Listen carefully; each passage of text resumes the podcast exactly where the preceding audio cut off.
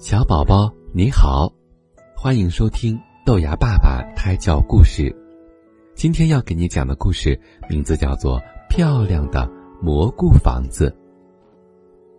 天气好热呀，太阳像一个燃烧的大火球。小老鼠打着遮阳伞，急匆匆的走在回家的路上。救命呀！救命呀！忽然，路边的草丛中传来了一阵的呼救声。小老鼠急忙的拨开草丛一看，哎呀，是一个小小的小蘑菇呢。在太阳的炙烤下，它耷拉着脑袋，没精打采的，正一个劲儿的叫救命呢。小蘑菇，你别怕。我来救你。说着，小老鼠用遮阳伞遮住小蘑菇，然后拿着水壶，飞快地跑下山打水去了。小蘑菇真渴呀，它喝了满满的一壶水。喝完水，小蘑菇看上去精神多了。小老鼠，谢谢你，它高兴地叫道。不用谢，不用谢。小老鼠也很高兴，它拿着遮阳伞，满头大汗的走了。过了十几天，小老鼠再次从山坡上经过。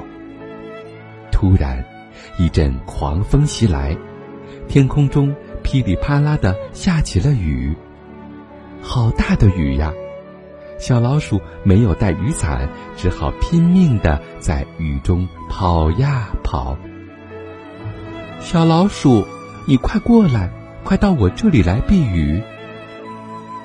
一阵叫声忽然传到了小老鼠的耳朵里。小老鼠扭头一看，哇，是一个大蘑菇呢！它举着伞，正在热情的招呼小老鼠呢。小老鼠连忙跑了过去，哇！雨水顿时被大蘑菇挡在了外面。嗖嗖嗖！小老鼠惊讶的看见，这个大蘑菇站在雨中，正在不停的长大。终于，雨停了，天空中出现了一道美丽的彩虹。而这个大蘑菇已经变得很大很大了，就像是一座漂亮的大房子。哇，大蘑菇，你好漂亮呀！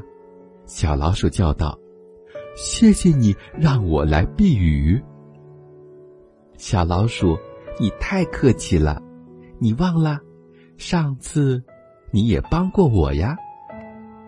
啊，是吗？小老鼠不禁一惊，不过它马上想起来了。哎呀，真是想不到呀！小蘑菇已经变得这么大了，而且啊，还变得这么漂亮。小老鼠不禁呵呵的笑了起来。大蘑菇呢，也笑得十分开心。小宝宝，这个故事你听明白了吗？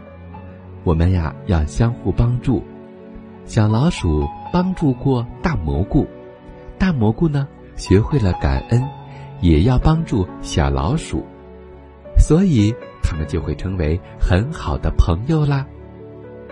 今天的故事出自三百六十五页睡前故事。